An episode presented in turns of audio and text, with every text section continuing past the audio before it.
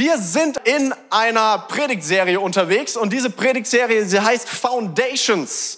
Und wir sind unterwegs im Hebräerbrief. Da gibt's ähm, so eine Geschichte, beziehungsweise so eine, ja, einfach so, so ein Teil in diesem Brief, wo der Autor des Briefes äh, sich so ein bisschen beschwert über die Hebräer, äh, denen er diesen Brief schreibt, äh, weil er findet, dass die eigentlich schon viel weiter sein sollten in ihrem Glauben. Äh, er sagt zu ihnen, ich würde eigentlich mal gerne so richtig die tiefen Wahrheiten äh, von Gott mit euch durchgehen und nicht immer nur die, die Basics machen. Äh, und er sagt zu ihnen irgendwie, das, was ich euch immer erklären muss, ist so ein bisschen das ABC des Glaubens. Eigentlich würde ich gerne weiß ich nicht, Fachhochschulreife machen mit euch oder so, so richtig mal in die Tiefe gehen. Aber was, was ihr braucht, ist immer das ABC. Was für ein Mist. Ähm, ihr braucht irgendwie die, die Babysachen äh, und nicht das für die Erwachsenen.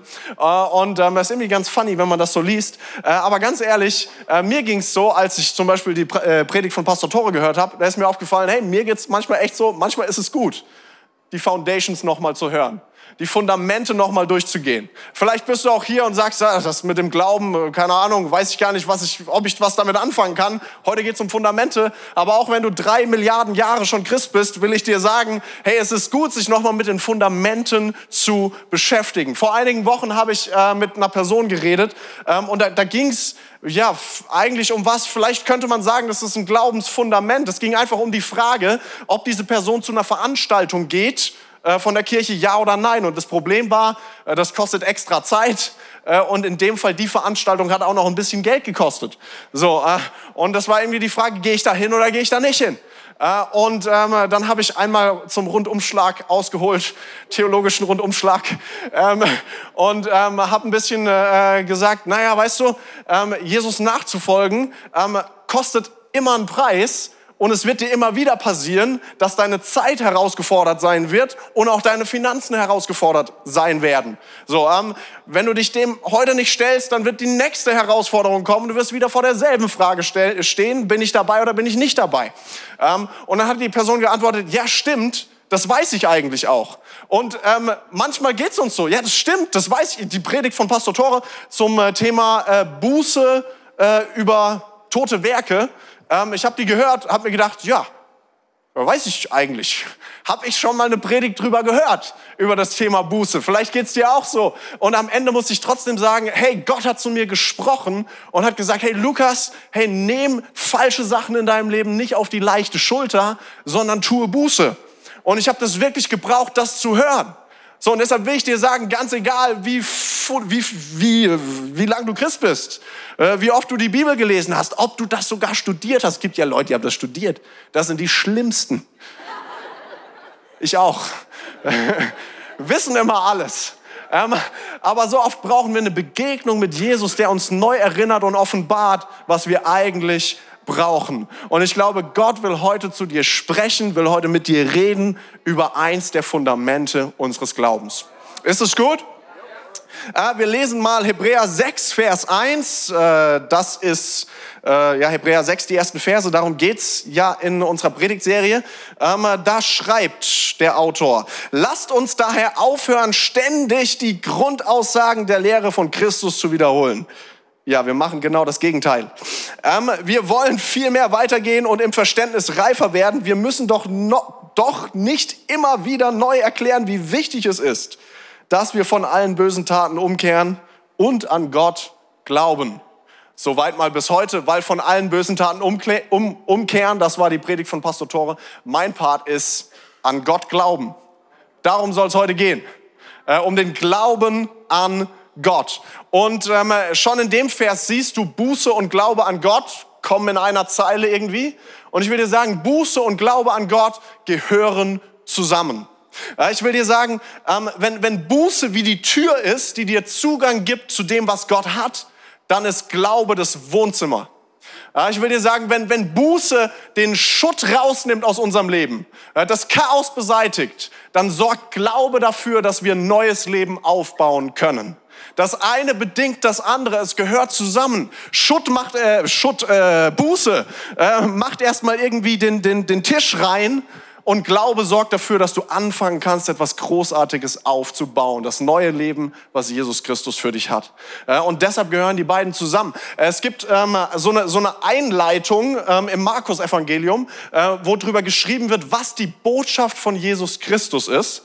Es ist ehrlich gesagt dieselbe Botschaft, die Johannes der Täufer ähm, äh, auch verkündet. Es ist quasi nicht eine eine Predigt, die so aufgenommen wird, sondern quasi so eine Überschrift über die generelle Predigt von Jesus Christus. Äh, und das steht in Markus 1, Vers 15. Da sagt Jesus, tut Buße und glaubt an das Evangelium. Zwei Sachen. Tut Buße und glaubt. Buße und Glaube gehört zusammen. Und deshalb möchte ich heute sprechen über fünf Wahrheiten über errettenden Glauben. Fünf Wahrheiten über errettenden Glauben. Und das brauchst du nicht nur dann, wenn du überlegst, ob du glauben möchtest, sondern das brauchen wir auch dann, wenn wir sagen, ich will nicht nur, dass das Chaos, was manchmal in unserem Leben passiert, einfach mal wieder aufgeräumt wird, sondern wenn wir sagen, hey, ich möchte auch ein Leben aufbauen, was Gott gefällt, ein Leben aufbauen, was aufblüht, ein Leben aufbauen, äh, wo ich sage, hey, das ist, das ist ein Leben, mit dem ich Gott die Ehre gebe. Und weißt du, wenn es dir so geht wie mir, dann denkst du dir manchmal auch, lang genug Christ, aber irgendwie manchmal kämpfen wir doch immer wieder mit den Basics, mit den Fundamenten. So, und diese Predigt ist auch für dich, wenn du sagst, so manchmal, manchmal verzweifle ich an mir selbst. Manchmal denke ich mir, eigentlich müsste ich es doch besser wissen. Ja, manchmal denke ich mir, eigentlich müsste ich das doch auf der Reihe haben. Eigentlich bin ich lang genug dabei. Aber ich sag dir, wir brauchen immer wieder die Fundamente und Gott will heute zu dir sprechen. Deshalb fünf Wahrheiten über errettenden Glauben. Und die erste Wahrheit, die ich mit dir teilen möchte, heißt, Glaube bedeutet in Beziehung zu treten. Glaube bedeutet in Beziehung zu treten. Und ähm, damit will ich dir sagen, wir glauben an einen Gott, dem man persönlich begegnen kann.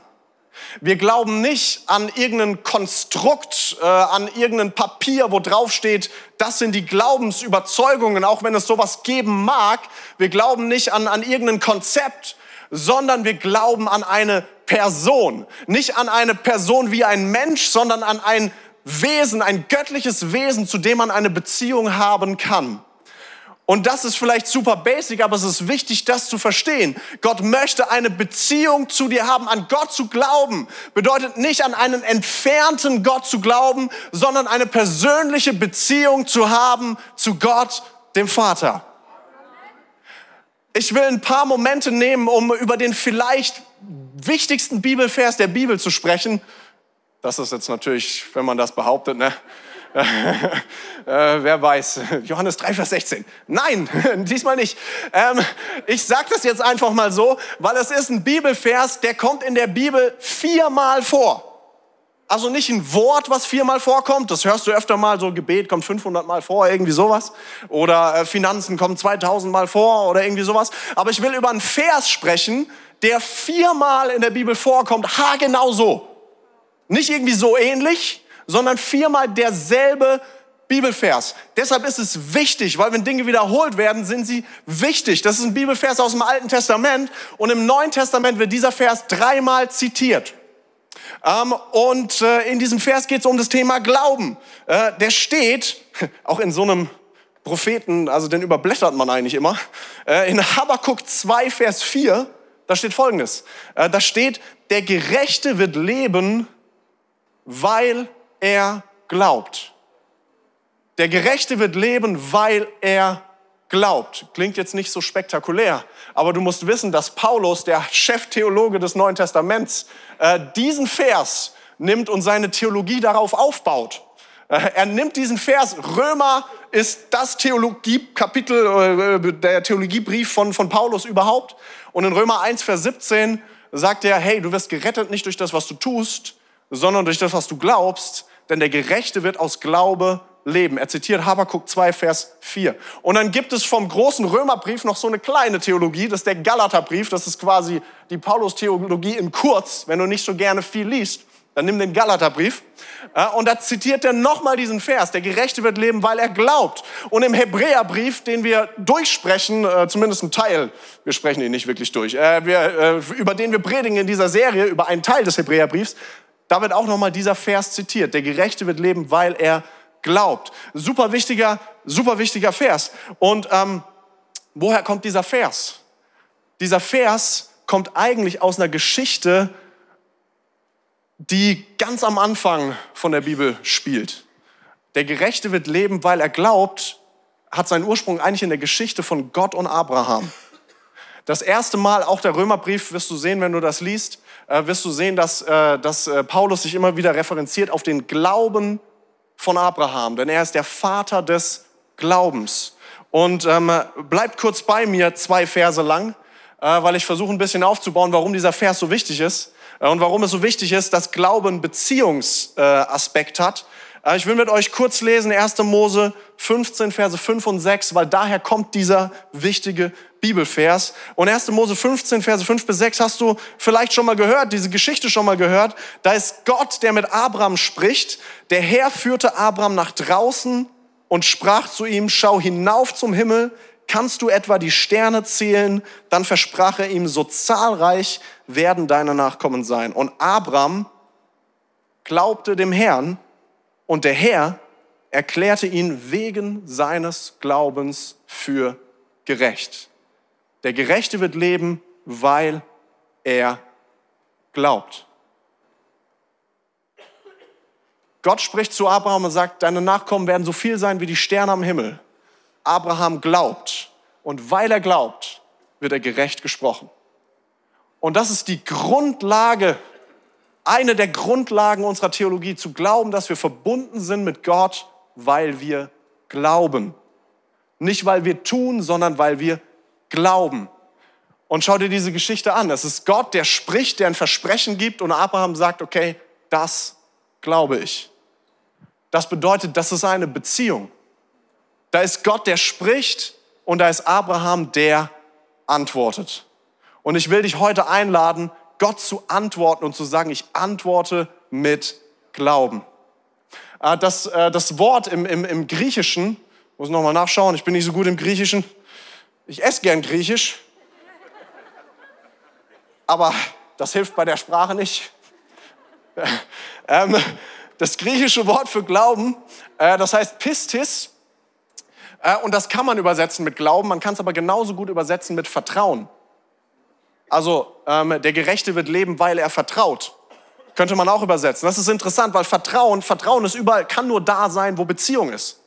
Oder? Vertrauen, Misstrauen haben wir ja nicht in einen Stein oder sowas, ähm, sondern immer, äh, wenn Personen involviert sind. Und ich will dir sagen, unser Gott ist ein Gott, der eine persönliche Beziehung zu dir haben möchte. Wir haben Verbindung zu Gott, wenn wir ihm glauben, wenn wir sagen, ich vertraue deinem Wort. Wir glauben nicht an ein Konzept, an ein Konstrukt, sondern an einen pers persönlichen Gott, dem du begegnen kannst.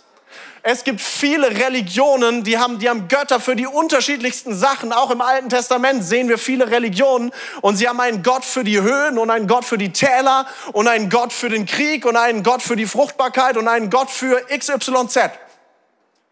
Aber in der Bibel steht, dass Gott, der Gott Abrahams, Isaaks und Jakobs ist, weil er ist ein Gott von Menschen. Er ist ein Gott, zu dem man eine persönliche Beziehung haben kann. Er ist ein Gott der Generationen. Entschuldigt, dass ich ein bisschen begeistert davon bin, aber unser Gott, wir haben Zugang zu ihm, ähm, weil er persönlich erlebbar ist. Und wenn wir sagen, Glauben ist ein Fundament unseres Lebens, dann glauben wir an einen Gott, dem wir begegnen können. Und dazu will ich dich einladen, heute an diesem Morgen, an diesem Tag zu sagen, ich öffne mein Herz einmal mehr dafür, dass Gott wirkt. Zweitens, bereit für Punkt zwei? Mein zweiter Punkt heißt, Glaube bringt dich in Kontakt mit Gnade. Glaube bringt dich in Kontakt mit Gnade. Wir haben gesagt, ähm, Buße räumt den Schutt weg und Glaube baut ein neues Leben auf. Und ähm, manchmal ist die Frage, okay, wie können wir denn Zugang bekommen zu, zu Gott? Ähm, was, was muss ich dafür tun, möglicherweise? Und ich will einen weiteren äh, Bibelvers vorlesen, Ehrlich gesagt, der Gerechte wird aus Glaube leben, haben wir schon vorgelesen, aber jetzt nehme ich die Galater-Stelle. Weil in der Galater-Stelle, wo das wieder zitiert wird, ähm, gibt es vorher einen Vers, da steht, wie man keinen Zugang zu Gott bekommt. Manchmal ist es gut, wie man Zugang zu Gott bekommt, ist gut, okay, durch den Glauben, okay. Äh, manchmal ist es gut zu wissen, wie bekommt man nicht Zugang zu Gott, um zu verstehen, wie man es nicht machen sollte. Und ich und du, wir denken oft, ähm, ja, wir machen es oft falsch, unwissentlich. Äh, Galater 3, Vers 10 und Vers 11. Da steht diejenigen hingegen, die ihre Hoffnung auf das Einhalten von Gesetzesvorschriften setzen, stehen unter einem Fluch. Das ist jetzt schon erstmal eine Ansage. Ähm, also diejenigen, die ihre Hoffnung setzen auf, die, auf das Einhalten von den Regeln, auf das Einhalten von den Geboten, die liegen nicht knapp daneben, sondern die stehen unter einem Fluch. Ähm, denn es heißt in der Schrift, verflucht ist jeder, der sich nicht ständig an alles hält, was im Buch des Gesetzes steht und der nicht alle seine Vorschriften befolgt. Und an einer anderen Stelle heißt es, der Gerechte wird leben, weil er glaubt. Hier steht, du bekommst nicht deshalb Zugang zu Gott, weil du dich an alle Regeln hältst, sondern weil du glaubst. Wie oft ging es dir schon so, wie oft ging es mir schon so, dass ich gedacht habe, ich habe gerade den Segen Gottes verspielt, weil ich was Falsches getan habe.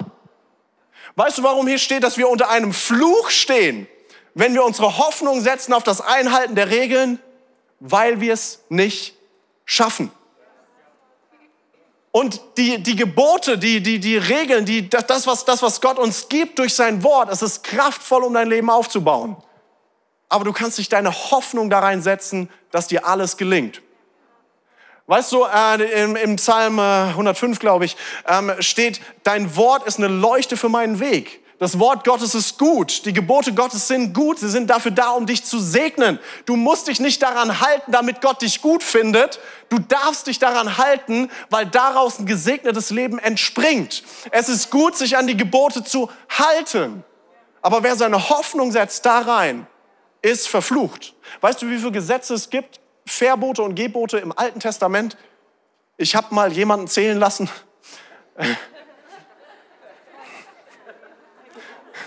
Die, die, die, Leadership Academy hat gezählt. Nein, nein, nein. Ähm, äh, äh, Professor Dr. Google ähm, hat das für mich übernommen. Ähm, 613 Gebote und Verbote im Alten Testament. 613. Das ist eine Menge. Vielleicht verstehst du jetzt, dass es nicht so gut ist, seine Hoffnung zu setzen in das Einhalten von den Geboten. 613, alter Schwede. Ich habe heute fünf Punkte dabei, nicht 613. Und fünf Punkte sind manchmal schon schwierig zu sagen, daran will ich mich halten. Ich weiß, im Januar habe ich gesagt, ich setze mir fünf Ziele für das Jahr. Jetzt ist Februar und ich muss sagen, bei einem Ziel kann ich schon mal sagen, das war einfach nur eine schlechte Idee. Äh, und bei zweien läuft es nicht so gut. Zwei funktionieren einigermaßen. Immerhin. Immerhin. So, ja. Aber, aber 613 ist schon viel. Und jetzt die Schlauen unter euch werden natürlich sagen, aber ist ja Altes Testament, ne? Ist ja alles erfüllt durch Jesus, müssen wir ja alles gar nicht mehr machen. Weißt du was, ich lese dir mal einen Vers vor von Jesus aus dem Neuen Testament. Ähm, und erstmal ist es ermutigend, weil er sagt, er sagt, hey, ich gebe euch ein neues Gebot. Nur eins. Das ist gut, oder? Nicht 6 oder 3, einfach nur eins. Das ist besser. Das ist auch so eine Ein-Punkt-Predigt. Das ist eigentlich auch netter, oder? Als so fünf Punkte muss man so viel machen. Und, und Jesus, Jesus hat, weiß einfach eine Sache. Einfach nur eine Sache. Okay, äh, Johannes 13, Vers 34, da sagt Jesus, ich gebe euch ein neues Gebot. Liebt einander. Ihr sollt einander lieben, wie ich euch geliebt habe. Ah. Also Jesus ist gestorben für uns. Also die neue Messlatte von Jesus ist, äh, lieb alle so, dass du bereit bist, für sie zu sterben. Ich nehme lieber die 613. Oder? Und hier ist der Punkt. Der Punkt ist, wenn wir unsere Hoffnung darin setzen, da reinsetzen, dass wir es hinkriegen, sind wir verloren. Wenn du sagst, hey, ich bin schon ganz okay, ich bin besser als der Schnitt, dann hast du keine Chance, zu Gott zu kommen. Weil du kannst nur zu Gott kommen, wenn du alle Gebote hältst oder glaubst, dass er am Kreuz für dich gestorben ist. Ich habe schon zweimal mit Leuten geredet darüber, keine Christen, äh, denen habe ich dann gesagt, ich bin irgendwie Pastor oder so. Ähm, und, und dann haben die gesagt, ähm, ja, aber in die Kirche, da kann ich, es war so ein bisschen ironisch gemeint, das haben sie nicht, denke ich, nicht ernst gemeint, haben sie gesagt, ja, ich kann nicht in die Kirche gehen, wenn ich an die Kirchenschwelle trete, gehe ich in Flammen auf. Quasi, ich bin nicht gut genug. Und eigentlich will ich dir sagen, jemand, der sowas glaubt, ist einen Schritt näher dran als Jesus, als jemand, der glaubt, dass er ganz gut ist. Weil er hat verstanden, dass er Vergebung braucht. Und Paulus sagt, Zugang zu Gott, Zugang zur Gnade bekommst du, wenn du glaubst. Deshalb will ich dir sagen, die Lösung für dein Leben ist nicht, wirst du nicht erreichen durch Leistung, nicht durch Disziplin. Ich habe nichts gegen Leistung, ich habe auch nichts gegen Disziplin. Das sind alles gute Sachen. Aber wenn du eine Verbindung zu Jesus suchst, wenn du sagst, ich muss neu connecten mit meinem Gott, du kannst dir durch das, was du tust, nichts bei Gott erarbeiten. Es ist alles Gnade. Epheser 2, Vers 8. Denn aus Gnade seid ihr gerettet durch Glauben. Zwei Sachen stecken da drin. Gnade und Glaube. Wir sind gerettet aus Gnade, weil Gott uns unsere Schuld vergibt. Gnade ist ein unverdientes Geschenk. Du kannst dir Gnade nicht verdienen. Es ist unmöglich. Es macht keinen Sinn zu sagen, ich habe mir Gnade verdient. Sondern Gnade ist immer ein Geschenk. Gnade ist immer unverdient.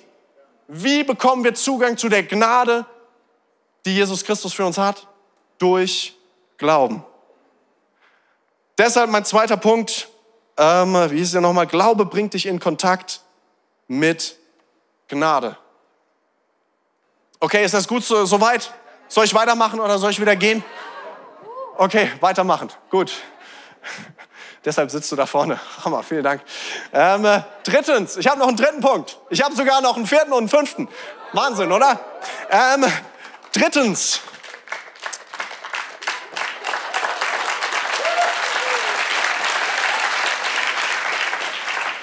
Drittens, Glaube ist ein Generalschlüssel. Ich bin richtig stolz, allein, dass ich diese, diesen Begriff kenne. Ähm, äh, ja, ich fange erst mal an mit einer Geschichte. Ne? Ähm, also, als ich vor knapp zwölf Jahren hier in die Kirche gekommen bin, äh, da habe ich direkt am Anfang, weil ich bin so als Praktikant gekommen, der hat halt immer so aufgeräumt und sowas, ähm, habe ich einen Schlüssel bekommen äh, von der Kirche äh, und der, der, dieser Schlüssel ist mächtig. Ein mächtiger Schlüssel ähm, der schließt mir hier in diesem Gebäude quasi jede Tür auf. Hammer. Bis auf eine. Ähm, es gibt am Hintereingang so eine Tür, damit, da, mit dem Schlüssel komme ich da nicht rein. Das ist quasi der zweitmächtigste Schlüssel der Kirche, den ich besitze. Das ist quasi fast Generalschlüssel. Es gibt noch den Generalschlüssel und es gibt den fast Generalschlüssel. Und vor, vor zwölf Jahren oder sowas habe ich den fast Generalschlüssel bekommen. Und mein Leben war, war gut und ich war happy damit, habe mich geehrt gefühlt. Bis ich rausgefunden habe, dass meine Frau den echten Generalschlüssel hat. Die kommt sogar am Hintereingang rein. Und das habe ich ja gerade noch toleriert, weil wir sind eins. Aber dann, dann habe ich gehört, dass Academy-Studenten im ersten Jahr, im ersten Jahr einen Generalschlüssel bekommen. Und der Direktor hat nur den Level 2 Schlüssel. Ich wollte diese persönliche Note einfach auch in die Predigt einbauen. Bisschen Systemkritik. Ja, ich glaube, der Herr muss was tun in meinem Herzen. Aber eigentlich will ich über Generalschlüssel sprechen und dir sagen, dass Generalschlüssel der Hammer sind. Weil sie schließen, schließen dir nicht nur eine Tür auf, sie schließen dir viele Türen auf. Du kommst nicht nur am Haupteingang rein, du kommst nicht nur am Hintereingang rein, sondern äh, du kommst auch, keine Ahnung, in die Küche. Äh, du kommst auch irgendwie in das Lager. Du kommst äh, irgendwie in die Seitenräume. Du, du, kommst, äh, du kommst überall, überall rein, wo du möchtest. Es gibt diese mächtigen Schlüssel, die dir alle Türen aufschließen. Und ich will dir sagen, Glaube ist ein Generalschlüssel. Glaube schließt dir die Segnungen Gottes auf. Die unterschiedlichsten Dinge werden aufgeschlossen, wenn du glaubst.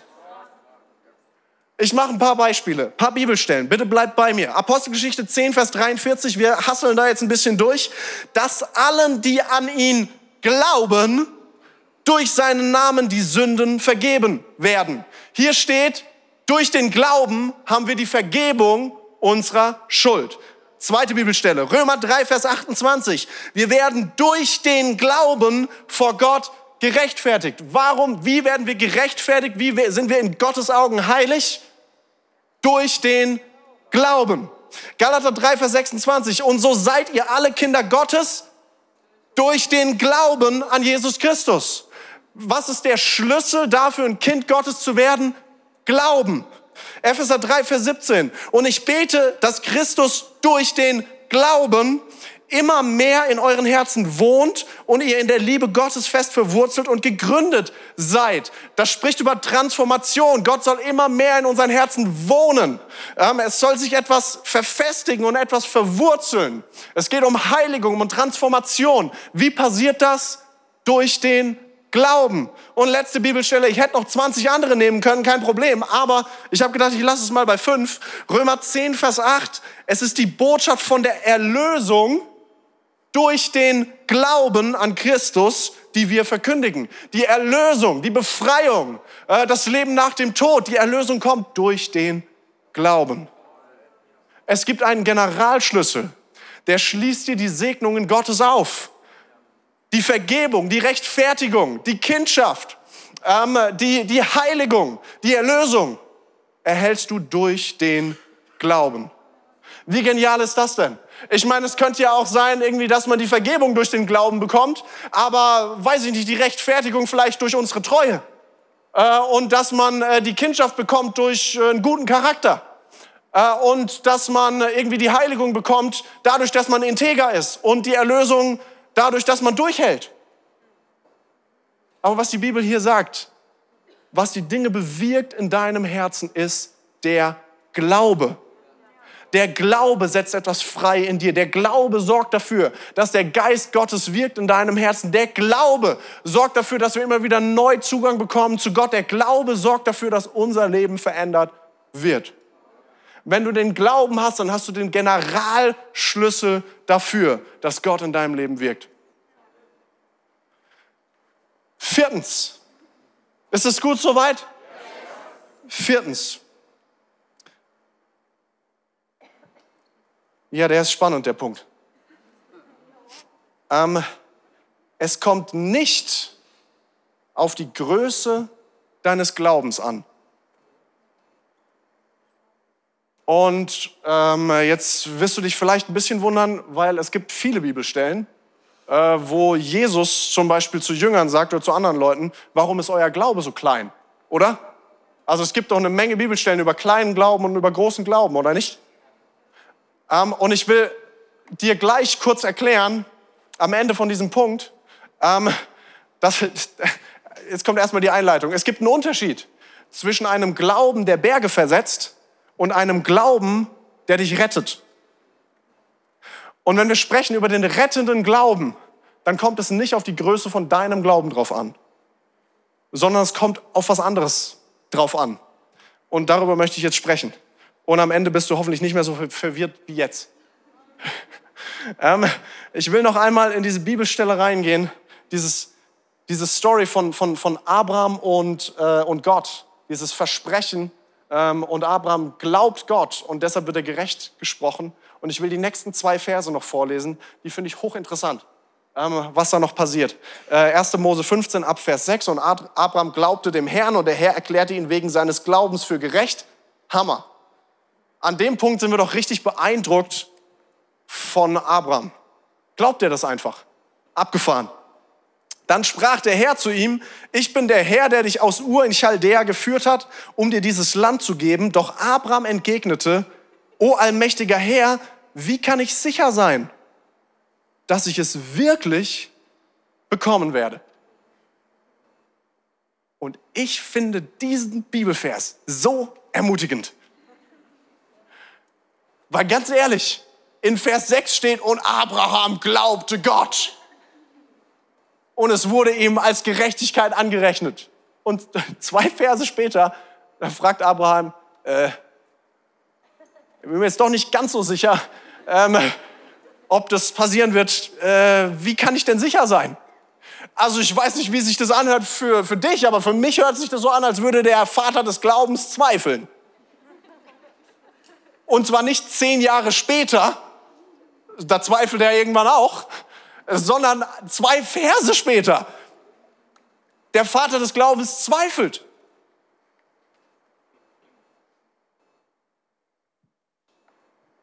Und vielleicht geht es dir manchmal so, dass du unterwegs bist mit Gott und irgendwie hast du gelernt, dass Jesus dich liebt und du hast gelernt, dass Jesus dir vergeben hat. Aber dann schaust du auf dein Leben und du siehst, wie die Woche gelaufen ist und du siehst, wie du Menschen behandelt hast und du fragst dich, naja, ah ja, vielleicht das mit der Vergebung, vielleicht äh, muss ich da noch mal eine Runde drehen. Oder das mit, liebt mich Jesus wirklich? Also, ich meine, mein Nachbarn, der ist super nice, neben dem ich gerade sitze. Oder der, der Mitch zum Beispiel, das kann ich mir schon vorstellen. So, ähm, aber irgendwie kann ich wirklich sicher sein, dass Gott mich liebt, dass Gott mir vergeben hat? Dass Gott den nicen Leuten hier in der Kirche vergibt? Die sind ja auch nett, sprechen immer mit einem, lächeln immer. Aber wenn Gott weiß, wer ich wirklich bin, was ich getan habe, wie kann ich sicher sein? Oder? Der Vater des Glaubens zweifelt. Und hier ist mein Punkt. Wenn es um rettenden Glauben geht, dann kommt es nicht darauf an, wie groß dein Glaube ist, sondern wie zuverlässig derjenige ist, an den du glaubst.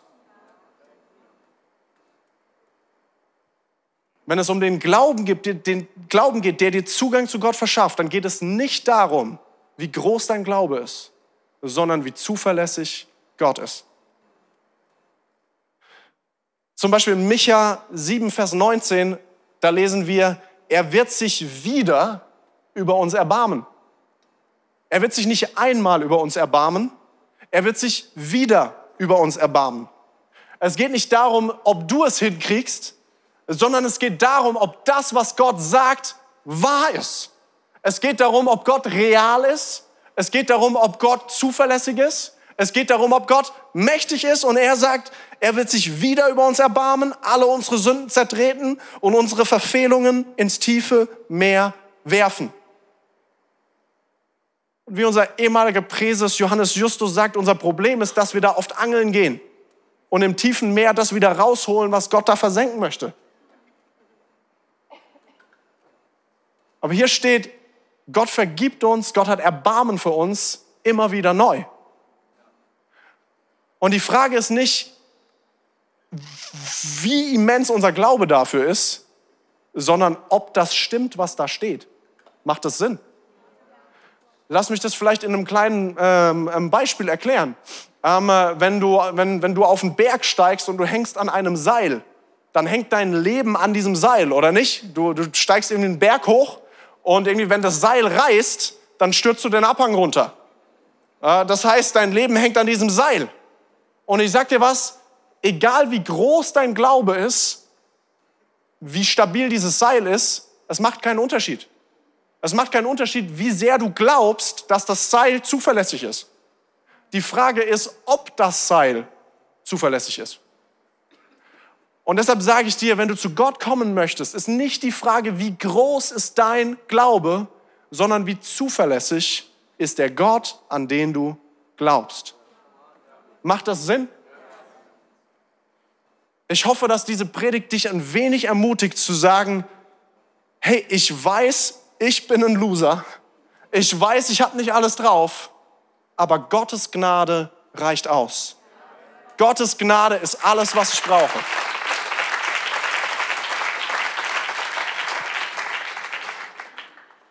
Und nur um das Ding ein bisschen rund zu machen, will ich kurz sagen, es gibt einen großen Glauben, den du auch brauchst. Aber das ist der Glaube, der Berge versetzt. Weißt du? Ähm, weil wenn du sagst, äh, keine Ahnung, ich, ich möchte glauben äh, für, für eine Berufung auf meinem Leben, dann bist du möglicherweise herausgefordert, deine Heimat zu verlassen, wie Abraham. Äh, oder du bist herausgefordert, ein finanzielles Risiko einzugehen. Oder du bist herausgefordert, dich selbstständig zu machen. Oder du bist herausgefordert, ein Angebot anzunehmen. Oder du bist herausgefordert, einen Schritt aufs Wasser zu gehen. All das erfordert Glauben, großen Glauben. Und es ist abhängig von deinem Schritt. Es ist abhängig davon, ob du sagst, ja, dafür habe ich Glauben, ich gehe aus dem Boot. Das ist der Glaube, der Berge versetzt. Da ist die Frage, hast du einen großen Glauben oder hast du ihn nicht? Macht das Sinn? Hast du Glauben für 10.000 Euro? Hast du Glauben für 30.000 Euro? Hast du Glauben für eine Million Euro? Keine Ahnung was. Ähm, du brauchst einen großen Glauben, um Berge versetzen zu können, weil ein großer Glauben hängt an deiner Handlung. Aber wenn es darum geht, einen Zugang zu Gott zu bekommen, da geht es einfach nur um die Frage, ob Gott zuverlä zuverlässig ist und ob sein Wort wahr ist. Alright, letzter Punkt. Punkt Nummer 5. Und äh, sehr gerne kann auch so ein Keyboard-Player nach oben kommen oder Spielst du auch Keys? Wusste ich gar nicht. Der Mann kann alles. Nice. Okay, ähm, äh, mein letzter Punkt heißt, Glaube ist eine Antwort. Glaube ist eine Antwort. Römer 10, Vers 10 steht, denn durch den Glauben in deinem Herzen wirst du vor Gott gerecht und durch, durch das Bekenntnis deines Mundes wirst du gerettet. Zwei Sachen stehen hier. Glauben in unserem Herzen und das Bekenntnis unseres Mundes.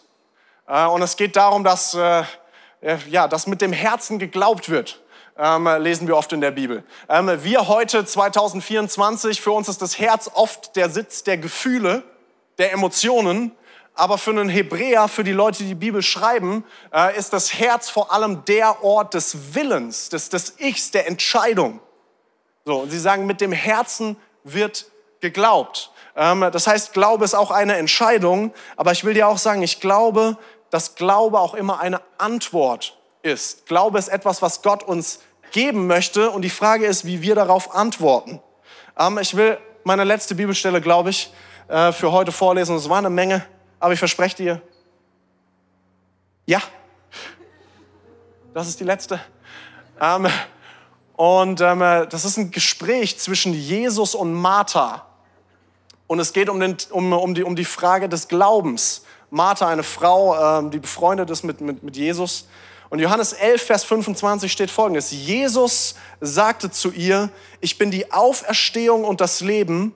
Wer an mich glaubt, wird leben, auch wenn er stirbt. Und dann Vers 26, glaubst du das, Martha? Und Martha antwortet und sagt, ja, ich glaube, dass du der Christus bist. Aber es ist eine Frage, die Jesus Martha stellt. Ich bin die Auferstehung und das Leben. Wer an mich glaubt, wird leben, auch wenn er stirbt. Glaubst du das, Martha?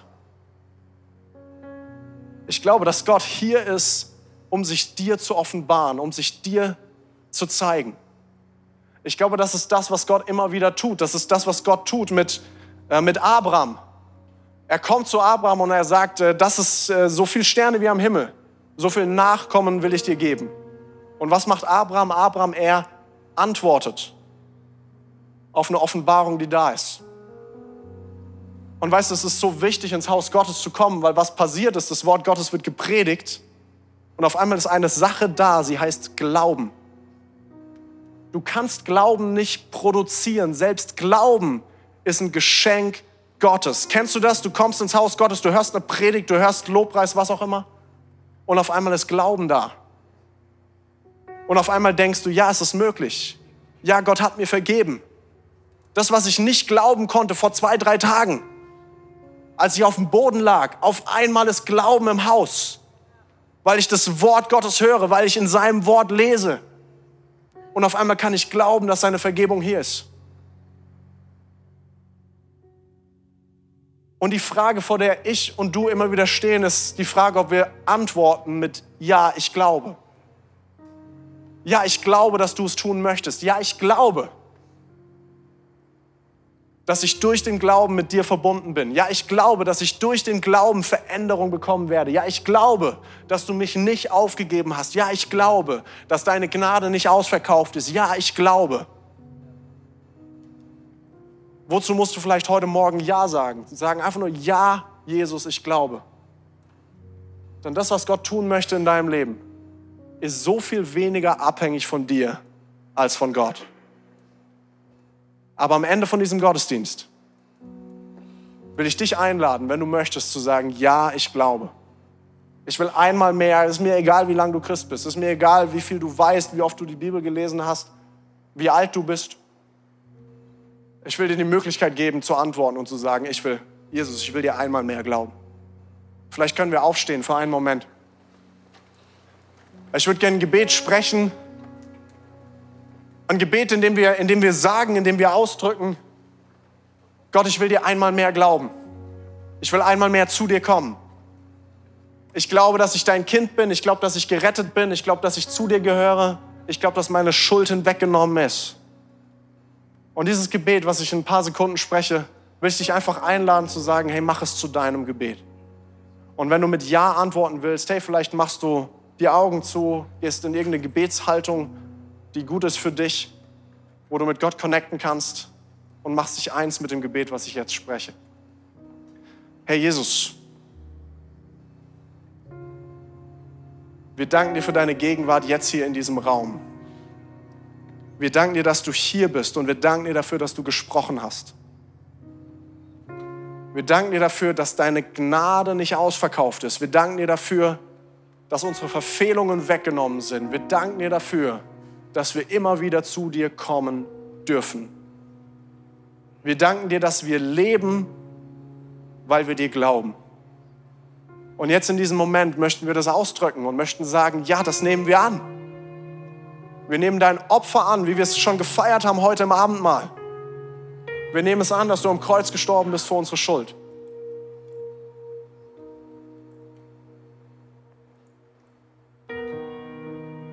Und wir danken dir, dass wir einmal mehr zu dir kommen dürfen.